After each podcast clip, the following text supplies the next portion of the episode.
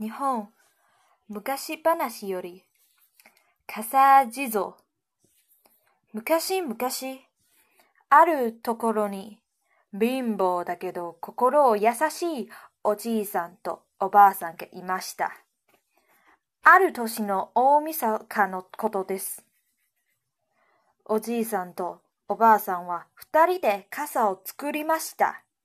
それを町に持って行って売り、お正月のお餅を買うつもりです。傘はいつつもあるから、餅くらい買えるじゃろう。お願いしますね。それから、今夜は雪になりますから、気をつけてくださいね。